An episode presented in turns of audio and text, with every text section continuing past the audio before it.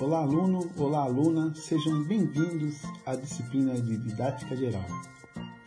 Na unidade 11, nós continuamos trabalhando com a questão do planejamento. Então, a palavra central dessa unidade é o planejamento. E é importante a gente ver quais são, o que tem nesses planejamentos, como que esse planejamento é elaborado. Ele, qual é o tipo de planejamento, depois quais são os componentes básicos e, por fim, o método, ou seja, o caminho que vai ser percorrido pelo, pelo aluno. Até a próxima!